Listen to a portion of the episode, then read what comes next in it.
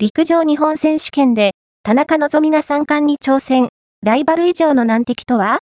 陸上女子中距離界の女王、田中希実、トヨタ自動食器が、6月9日に開幕する第106回日本選手権で快挙に挑む。中距離の800メートル、1500メートルに加え、長距離の5000メートルにエントリー。この3種目で優勝すれば、史上初のことになる。